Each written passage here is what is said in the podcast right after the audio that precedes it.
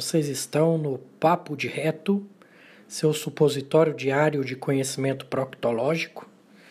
Tudo o que você queria saber sobre o seu ânus, mas tinha vergonha de perguntar. Cada semana teremos uma entrevista e convidados especiais, e algumas semanas serão vídeos sobre o tema de proctologia. Espero que gostem.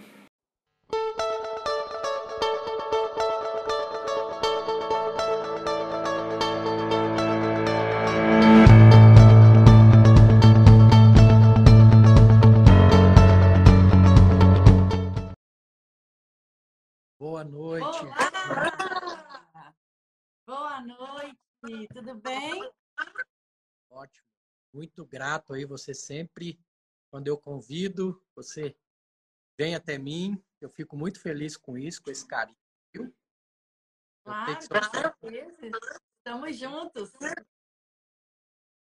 Ah, então que bom.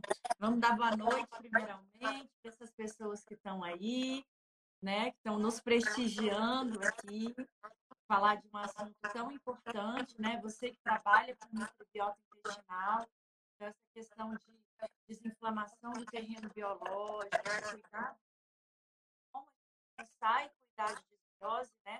Sem a gente pensar aí no, nessa descontaminação toda. Então, acho que vai ser um papo aí bem legal.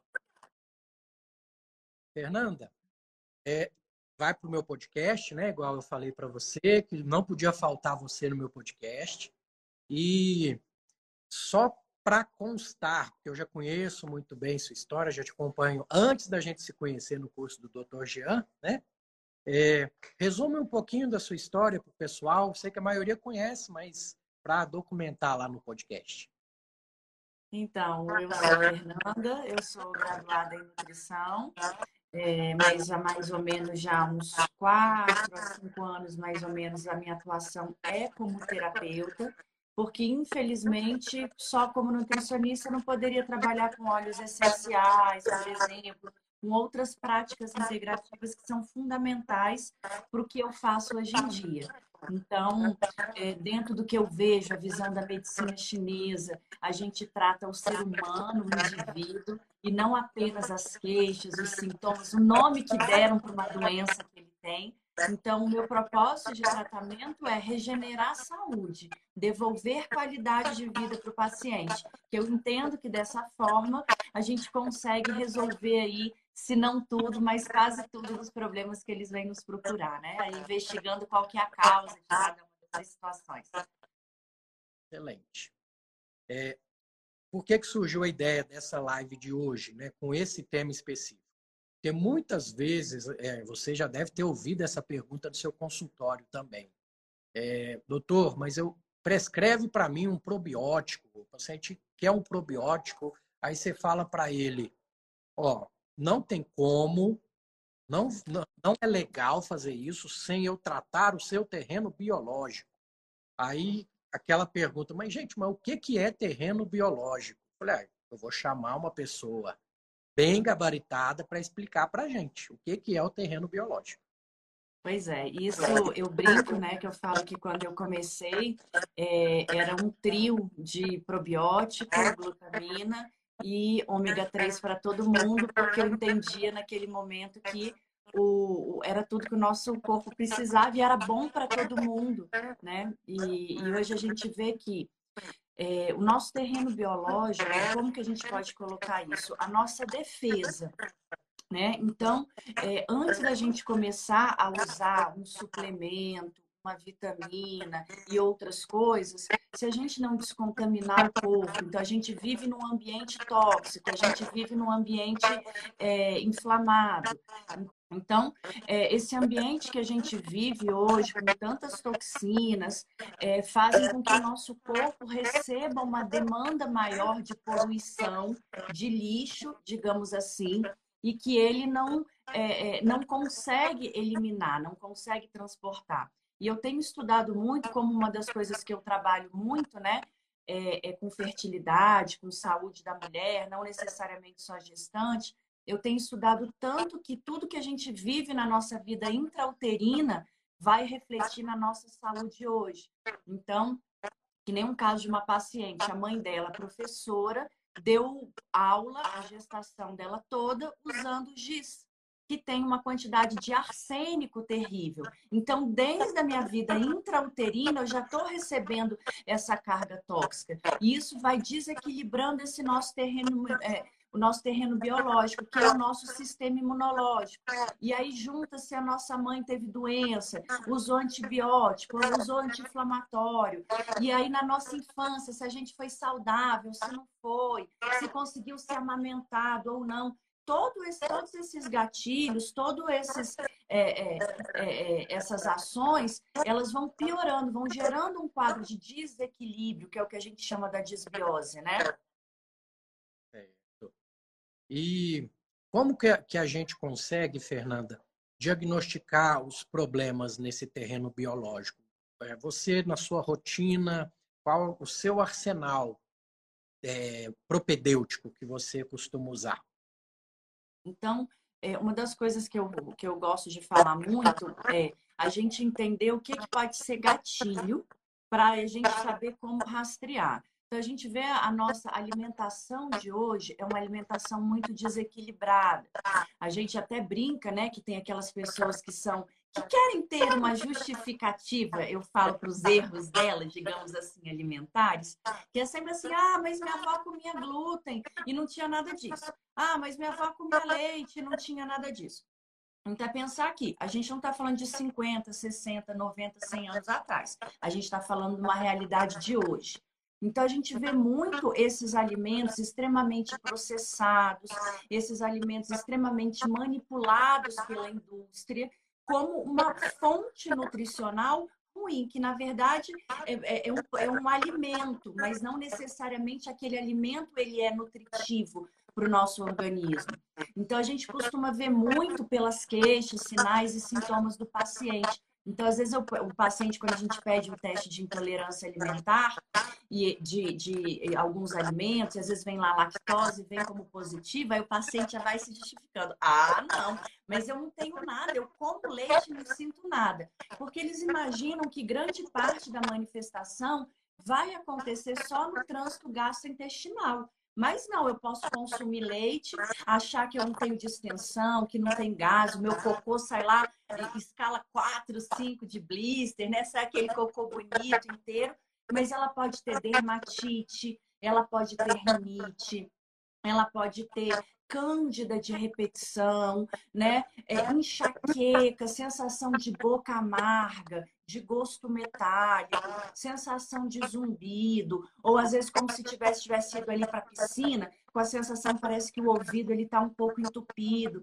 Então, a gente precisa muito prestar atenção nas queixas, nos sinais e sintomas que o corpo dá para a gente, que infelizmente a gente é, é, se acostuma com certos sintomas, né? E acaba achando que isso é normal. Então, a gente vê muito essa relação da cândida com disbiose. Então, vê aqueles pacientes que às vezes que tomaram vários antifúngicos, né, de uso oral, usaram várias pomadas vaginais melhora um tempo e depois piora. Então, pensar que se a gente não melhorar esse microbioma intestinal, que vai ter um impacto no microbioma vaginal, que é algo que pouco se fala, né? Então, geralmente a gente se vê hoje mais a gente falar de microbioma intestinal e esquece do vaginal. Então, determinados alimentos, eles são gatilhos para isso. Então, a gente vê leite derivados como gatilho, o trigo de hoje, que é um trigo que é extremamente processado, industrializado. Então, se a gente tem oportunidade, às vezes, de viajar para certas regiões, às vezes na Europa, em algumas cidadezinhas ali pequenas na Itália, você come uma pasta mais artesanal, com ingredientes melhores, e às vezes você não é, é, sente tanto desconforto como a gente sente aqui. Então, a gente vê alimentos que são potencialmente inflamatórios. É, algo que é muito interessante a gente falar são as lectinas, que as pessoas nem sempre conhecem, né? Que é aquela capinha lá, aqueles alimentos, os feijões, as leguminosas, a ervilha, é, grão de bico, quinua, chia, amaranto. Então, o excesso dessas coisas para um ambiente, um, uma pessoa que está lá com uma alteração de gastrina, de suco gástrico, de sais biliares, enzimas digestivas, todo esse desequilíbrio nessa microbiota gástrica, esses alimentos eles vão ser gatilhos para desbiose, vão ser gatilhos para inflamar esse nosso terreno biológico.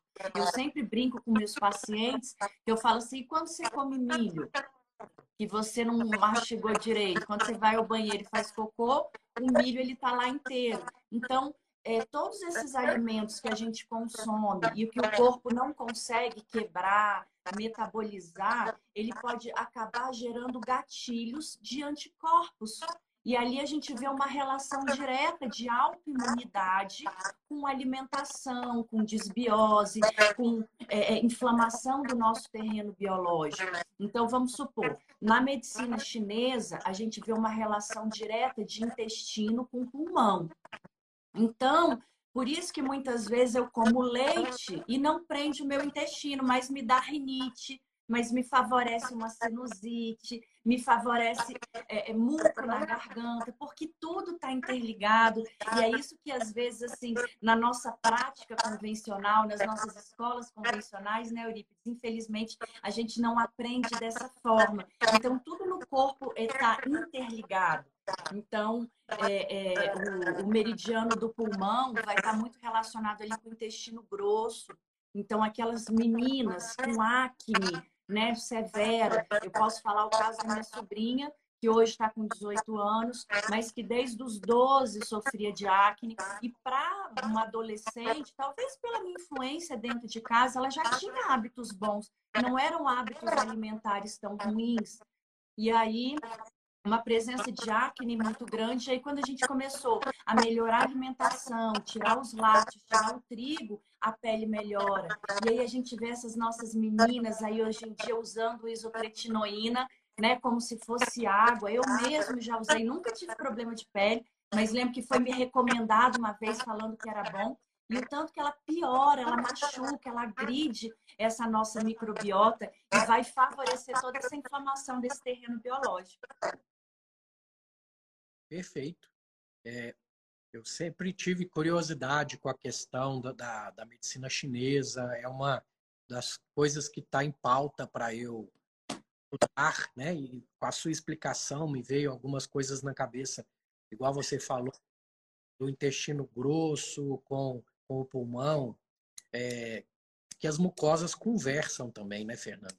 Elas estão sempre ali em comunicação e também dá para ver uma questão embrio, embrionária da origem dos órgãos, né? Que os chineses, há muito tempo, sem ter a noção de anatomia, já é. sabia mais ou menos o que estava acontecendo ali, né? Isso é muito interessante. A gente que a nossa medicina que tem menos aí de, de vamos pôr, não tem nem, nem mil anos, vamos pôr lá a Grécia Antiga, que seja, uhum. né? E, e, querer bater de frente com quem já está há 3 mil anos estudando uma, uma matéria, né, Fernanda? É Exato. E eu falo que é muito legal a gente sempre complementar. Eu acho que não tem uma medicina boa e uma medicina ruim. Eu acho que tem o um melhor para uma coisa naquele momento e vai ter um outro melhor para outra coisa no outro momento. Então, isso também a medicina chinesa ela vem me mostrar, tentando me trazer o caminho do meio. Eu sempre fui muito radical, sempre muito extremista. E, na verdade, vai ter um momento que você precisa do remédio, que você precisa da cirurgia. E que bom que nós temos equipamentos e tecnologia para nos ajudar nesse, dentro desse sentido, né? Então, é, é, a gente vê muito na visão da medicina chinesa, a gente tentar integrar tudo isso que foi muito o que você falou, tudo conversa, tudo se integra, tudo interage. E, infelizmente, o que a gente é ensinado é meio que a tratar as consequências. Eu falo, a consequência é quando a fogueira já existiu. Eu já tenho um incêndio. Eu preciso entender aonde está começando esse desequilíbrio, aonde está esse curto-circuito, né? Explicamos, diagnosticamos e agora temos que tratar esse terreno biológico, Fernando. É, quando a gente pensa em descontaminação de terreno biológico, a gente precisa pensar nesse tanto dessa carga metálica que a gente tem hoje em dia no nosso ambiente. Então, daí a importância da gente tentar preferir os alimentos é, sem agrotóxico o máximo que a gente conseguir. Porque, infelizmente, não tem como você minimizar o efeito do agrotóxico que já foi é, impregnado, vamos falar assim, no alimento. Então, quando a gente pensa, às vezes as pessoas falam, né, o iodo, o iodeto de potássio, a tintura de lugol, ah, deixar de molho em algumas tinturas, não vai tirar, porque ele vai penetrar até certo ponto. Então, quando a gente tenta consumir os alimentos mais compatíveis com a, a, nossa estação do ano, a gente consegue ter uma oferta maior, uma demanda maior de determinados alimentos. Então, a gente tem na plantação uma quantidade muito grande de herbicidas, né? Glifosato, a gente vê muita relação do glifosato, que é um tipo de agrotóxico, com autismo. E aí a gente vê muito essa relação também de uma carga de metal muito grande no organismo, favorecendo é, é, a instalação de parasitas dentro do corpo, né? Então tem alguns livros que foram diferenciais aí nessa minha vida, que um deles é Bichos que dão em gente, que é da Sônia Hirsch, um outro dela que é o Manual do Herói, que fala muito também dessa relação com a, a, a, visão e abordagem da medicina tradicional chinesa. Então, vai juntando essas duas coisas. Então, a gente, o que a gente precisaria tentar é minimizar o impacto dessas coisas no nosso corpo. Que já que para fazer tudo 100% perfeito, talvez aquela pessoa que mora no sítio, que mora na fazenda consiga. Gente que mora aqui na nossa realidade não dá. Então, se a gente tenta é, consumir mais as coisas da estação, menos agrotóxico, mudar os nossos produtos de cuidados pessoais. Eles têm um impacto muito grande na nossa saúde. Imagina, a gente tomou banho, né? Você, Eurípides, nem tanto, mas nós mulheres que temos uma cabeleira aí muito grande, então a gente usa shampoo, a gente usa condicionador, a gente usa hidratante, a gente usa maquiagem, desodorante, enxaguatório bucal todos os dias, né? Alguns deles mais de uma vez ao dia. Então a pele é o maior órgão do corpo, então isso acaba impregnando dentro do nosso organismo.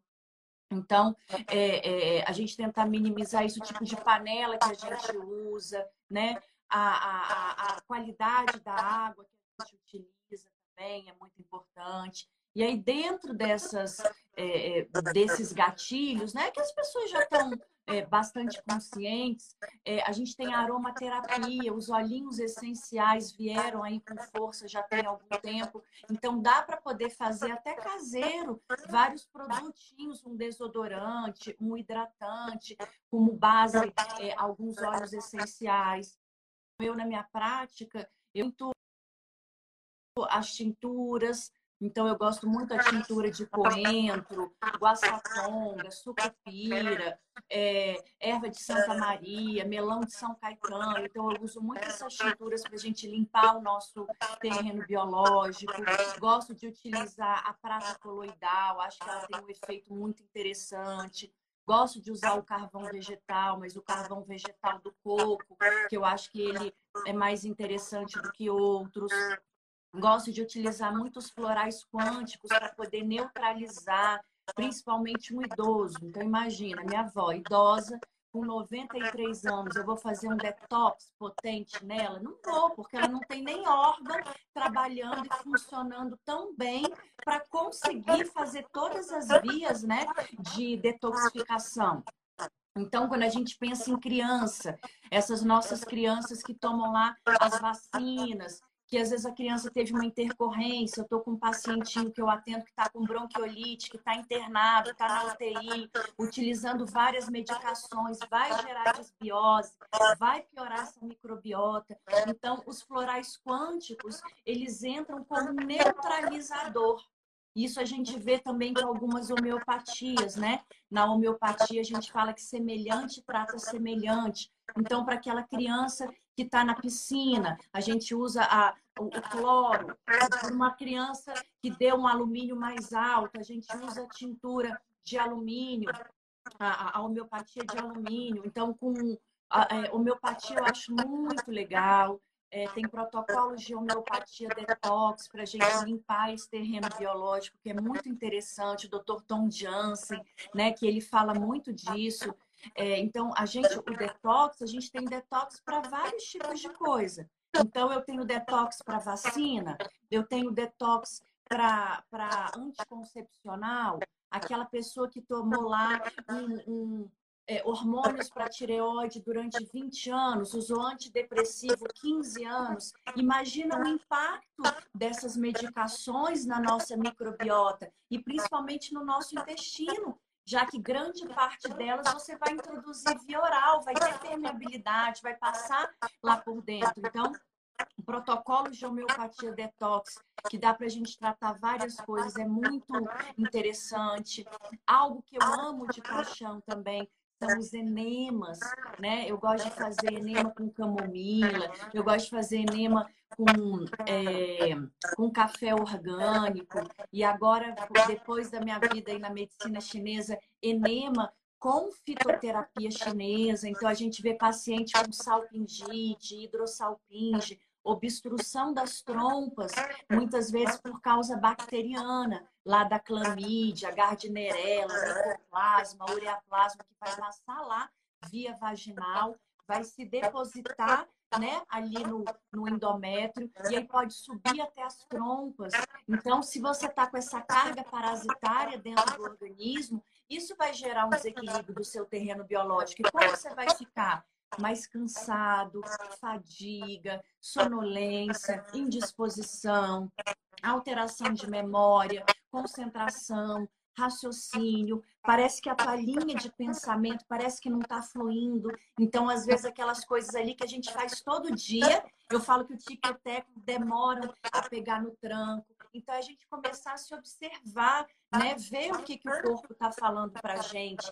E através desses sintomas, a gente tentar entender e ir correndo para ver qual é o melhor gatilho. Então, aqui no Instituto, como é um Instituto de Saúde integrativo, a gente tem outros equipamentos também da linha da biofísica quântica que a gente utiliza para fazer detoxificação de metal, detoxificação de parasitas. Eu gosto muito do Raif, amo a doutora é, é, Uda Clark, que ela fala muito dessa questão das parasitoses com oncologia e com tantas outras doenças. Uma coisa muito legal, Eurípides, que eu tenho estudado muito, eu tenho visto a relação de Epstein-Barr com doença autoimune, o hipotiroidismo de Hashimoto. Então, o que que não adianta muitas vezes a gente só regular a tireoide usando hormônio, ou às vezes dentro da nutrição usando nutrientes importantes para a tireoide, se às vezes a carga parasitária lá no terreno biológico inflamado está sendo gatilho para aquele processo de autoimunidade, né?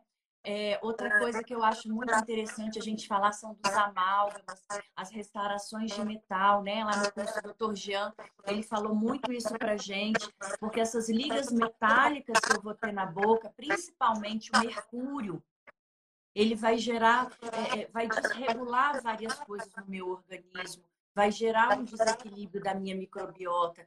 Então, não só os amálgamas, mas eu falo aquelas pessoas também. Eu estou com uma paciente recente que ela fez a cirurgia ortognática e aí tem um monte de pinos, né? Então, aquela carga ali tóxica gerando um desequilíbrio como um todo. Então, eu já estou aí na medicina chinesa tem uns três anos, mas eu falo que ainda estou engatinhando muito, porque é um universo gigantesco. E aí a gente vê quando a gente tem esse tanto de pino, né, de prótese no nosso organismo, o tanto que os nossos chakras vão ficar em desequilíbrio, porque o corpo está tentando se readaptar a um corpo, é, a um corpo estranho, né? Então, acaba trazendo efeitos é, não tão satisfatórios, né? Excelente, Fernanda. E você envolveu bem o assunto, explicou bem a questão do terreno biológico. E agora, gente, antes de perguntar qual probiótico eu posso tomar, tem que pensar em tudo isso antes que a Fernanda falou. Não adianta mudar, é, querer dar um, um band-aid, né? Isso a Denise de Carvalho falou esses dias. É pôr um band-aid numa fratura. Então, não adianta querer pôr um band-aid numa fratura. Vamos primeiro enxergar o elefante na sala, que são os hábitos que estão completamente errados, e parar de querer jogar responsabilidade para o profissional de saúde, que, é, que a gente vai devolver para você. A gente vai te ensinar como caminhar, tá? É, o curso do Dr. Jean, que a gente fez junto, foi excelente para ajudar nessa questão do, do terreno biológico, né, Fernanda? Que ele tem os nutracêuticos específicos para melhorar terreno biológico intestinal, né? O FERMH, o FERMAC, Isso. que eu creio que você está usando. E eu faço essa Exatamente. pergunta para todo mundo que, que, que, mexe com modulação intestinal. O que, que é a modulação intestinal para você, Fernanda?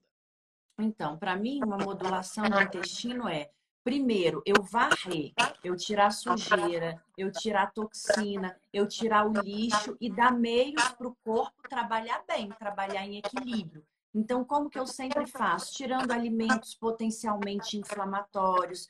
Então, eu gosto de trabalhar também com dentro da linha da alimentação pelo tipo sanguíneo que eu vejo assim muita coerência quando a pessoa queixa, Fê, eu sinto mal com isso, com isso, com isso e com isso. E coincidentemente, quando a gente vai ver os alimentos do tipo sanguíneo, muitos deles batem.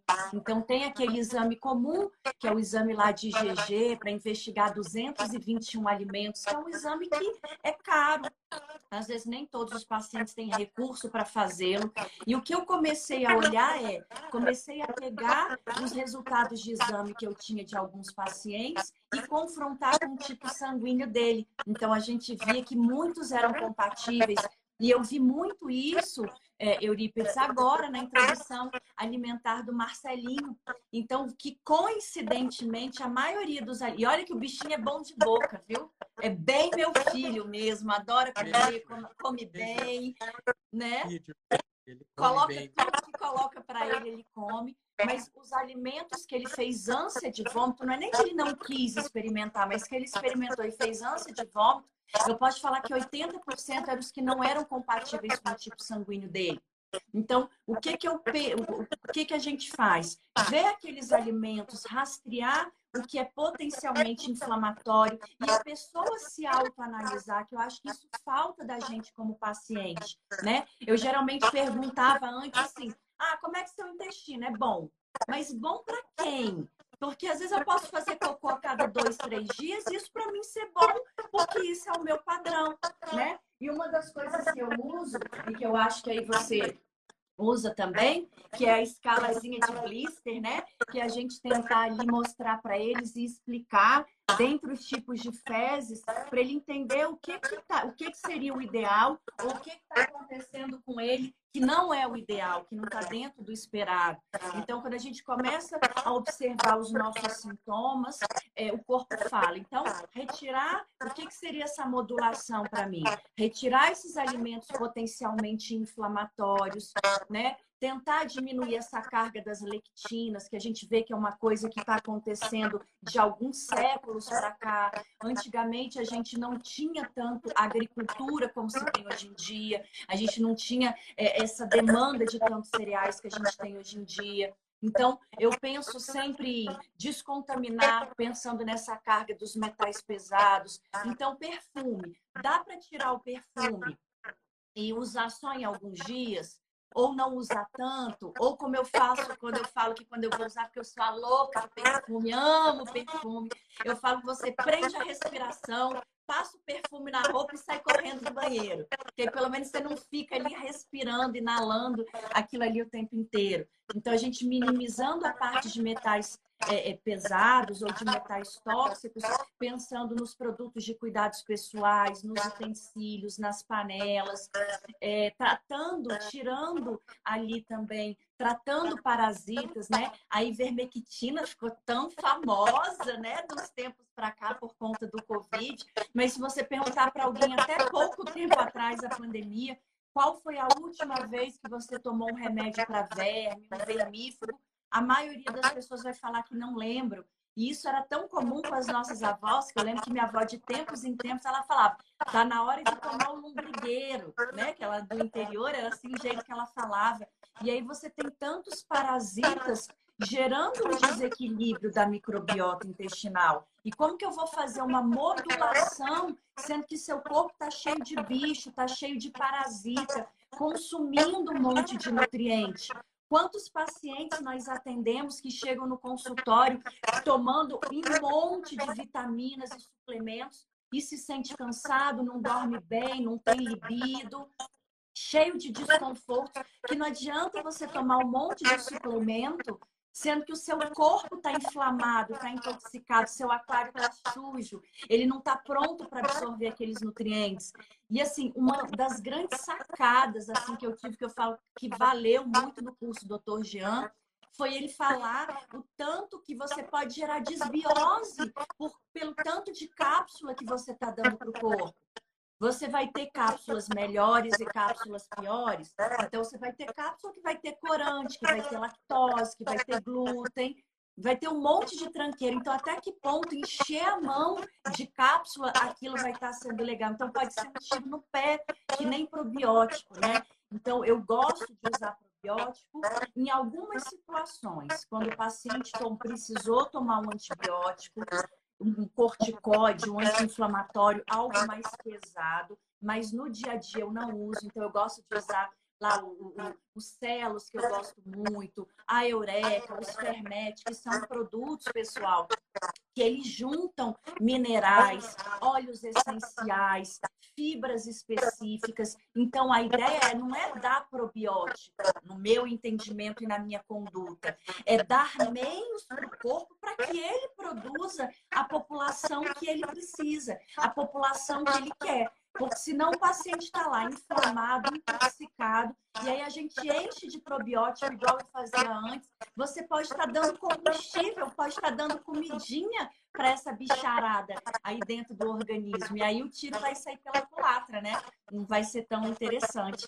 Então, essa questão de muitas cápsulas também, num primeiro momento, no meu processo de modulação da microbiota, eu peço para os pacientes dentro do que ele puder, do que for viável, tentar diminuir ao máximo dos industrializados, porque não adianta a gente tomar clorela, espirulina, investir em suplementos bons que não são baratos, se eu não mudo meu hábito de vida, minha alimentação. Então, a alimentação é o combustível para o corpo. E aí eu quero estar bem colocando um combustível ruim constantemente. E é, basicamente o que eu faço é isso: é tirar os alimentos inflamatórios, tratar metais, tratar parasitas, né? É, e repor essa microbiota com ativos que eu acho que são interessantes. Então, eu uso algumas homeopatias também, uso alguns outros florais, e aí a gente vai combinando, né? Os nossos conhecimentos com a demanda individual do paciente. Eu falo que tem uma frase que eu não sei de quem que ela é, mas que é muito interessante, que fala assim: antes de se propor a curar alguém, pergunte se aquela pessoa está disposta a se curar, né? É, hoje em dia a gente aí é de Hipócrates, o pai da é medicina. Hipócrates, né? Então, hoje em dia, a gente não pode usar o termo cura, porque fica parecendo né, curandeirismo, alguma coisa assim, mas a pessoa precisa entender que o profissional, ele é o direcionamento. O meio do processo é dela. Então, às vezes, mudar não é fácil, não é simples, não é da noite para o dia, mas eu preciso entender que eu preciso mudar algumas condutas para ter respostas diferentes, né?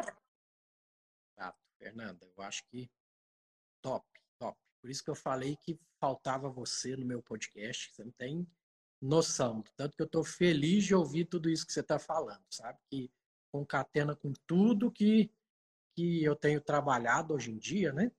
E o pessoal tem que entender que temos vários arsenais terapêuticos que a gente consegue é, usar diferentes. Por isso que vem a individualidade. Aí que é lindo. Você conhecendo várias formas de tratar, você consegue ajudar a tratar a individualidade. E isso não tem preço, né? Essa, essa medicina, essa nutrição, essa terapêutica, né? É diferenciada, que é o que o paciente tem buscado hoje em dia. Exatamente. É, já deu alguns exemplos de alguns livros, mas eu sempre gosto de pedir para o convidado, não precisa ser livro relacionado à, à saúde, mas pode ser também livros que mudaram sua vida, Fernanda. Então, eu falo que assim, o que foi um divisor de águas na minha vida foi o Imperador Amarelo, porque lá fala os conceitos da medicina chinesa, que foi lá que eu é, as fichas caíram para eu ter essa abordagem holística, integrativa que eu faço hoje. É, um, é, teve um livro também da doutora Uda Clark, que eu acho que eu estou até com ele aqui. Deixa eu ver se ele está aqui. Esse livro aqui ele é muito legal para quem quer trabalhar com é, desbiose, intestino, síndrome fúngica. É, então, tem muitos protocolos dela com coisas naturais é, que a gente pode utilizar ali ao longo desse processo. Chama Terapia Clark. Ah, beleza. Tá? Então, eu acho que assim, é, o, Imperador Amarelo foi realmente, eu acho que eu posso falar assim, que ali tudo mudou. E tem um outro livro também de dietoterapia chinesa, que assim, a minha formação é nutrição, né? Eu aprendi que você tem que contar calorias, que se você quer emagrecer, você tem que restringir, se você quer ganhar peso, você tem que aumentar muito. E com a visão da medicina chinesa, a gente aprende que a gente tem que priorizar a qualidade, o que o paciente precisa naquela hora e naquele momento. Então, você, ao longo de, né, eu tenho 16 anos de formada, você com 10 anos executando a tua profissão, de repente você começar a estudar coisas novas e mudar o seu paradigma, mudar toda a sua conduta. Hoje eu não trabalho com dieta, eu não trabalho com cardápio, até porque eu acho que isso já é algo do passado. A gente precisa ensinar para o paciente o que é bom para ele, quais as escolhas que ele precisa fazer. E dentro da rotina do dia a dia, ele vai tentando se adaptar. É claro que talvez há um paciente oncológico, um paciente que vai se preparar, no meu caso, para fazer uma FIV, uma fertilização in vitro, talvez algumas orientações específicas focadas para aquele momento elas são interessantes mas as pessoas começaram a ter outros transtornos e outros problemas de saúde com esses últimos cinco, oito anos, com aquela coisa da dieta e da dieta restritiva, de você ir para o cinema e levar frango com batata doce, porque você não podia sair. Então, esse livro de dietoterapia chinesa também, é, dietoterapia chinesa, bases e conceitos. Então, foi ali que me fez enxergar que a nutrição poderia ser mais leve poderia ser de uma maneira diferente, né? Que realmente o, o paciente entendesse a essência, porque isso a gente leva para o resto da vida. Excelente, Fernanda. Vou pesquisar esses livros. Pra, a gente já está finalizando. É, fala um pouquinho como o pessoal te encontra e seus projetos atuais e futuros. Então, eu falo que eu tinha vários projetos até antes da maternidade, aí a maternidade vem, né? Então, eu atendo no consultório, tenho atendido três vezes na semana, meio período. O meu Instituto de Saúde, que é meu e do meu esposo, é, fica aqui no Terraço Shopping, Brasília. A gente tem um curso também online e presencial. Tivemos um online agora em julho, no começo, e terá o presencial daqui a dois meses, que é o Quantum Week, que é uma semana de formação para profissionais da área da saúde. São 55 horas de curso, aonde a gente ensina toda a nossa metodologia, a nossa anamnese, o que, que a gente faz, como que é o nosso passo a passo, os equipamentos que a gente tem. A gente fala sobre empreendedorismo na área da saúde, que é algo que as pessoas que a gente não aprende na faculdade. E eu vejo muitos colegas que se viram, né? Agora na quarentena, não podem atender presencial e talvez até nas consultas online se viram muitas vezes sem como fazer com seus recursos. Então a gente ensina isso para os profissionais, a gente fala um pouquinho dessa nossa trajetória e ensina a nossa metodologia de trabalho para esses profissionais. Então, lá no meu Instagram, nos posts fixos, lá no Quanto Week, a gente tem muita informação falando deles. Excelente muito grato pelo seu tempo, muito grato pelo seu carinho. Sempre que eu, que eu te aciono, você prontamente me responde. A nossa parceria vai sair, viu? E eu diminuí minha carga horária de, da cirurgia geral, agora estou investindo mais na medicina e na proctologia. Então, eu estou com horário livre, vou combinar com a sua secretária começar é isso aí, vai te ter um prazer você fazendo parte da nossa equipe. Eu quem agradeço o convite. Eu acho que o nosso encontro foi quase um ano atrás, né? Passa tão rápido. Foi em setembro do ano passado e que já está gerando tantos frutos. É sempre um prazer, uma alegria é, poder dividir um pouquinho aí das informações com você. porque eu acho que quando a gente encontra pessoas né, que pensam do mesmo jeito, é mais fácil para a gente divulgar e espalhar nosso conhecimento. Então, muito obrigada a você pelo convite, pela oportunidade. E para todo mundo que, apesar do áudio ruim, ainda ficou aqui esse tanto de tempo com a gente, desprendendo o tempo deles conosco. Muito obrigada. Gratidão sempre e carpe diem. É isso aí. Um beijo.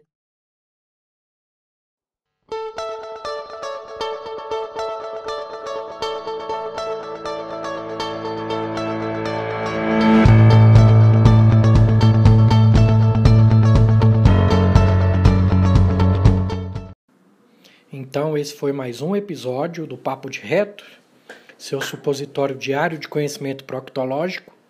Tudo o que você queria saber sobre o seu ânus, mas tinha vergonha de perguntar. Lembrando a vocês que estamos no Instagram como arroba Papo de Reto. Vamos seguir, vamos indicar para as pessoas, vamos impactar vidas e tem meu livro também, com o mesmo título, tá bom? Tá à venda lá no Instagram. E espero que tenham gostado. Até a próxima. Fiquem com Deus e gratidão sempre e carpe diem.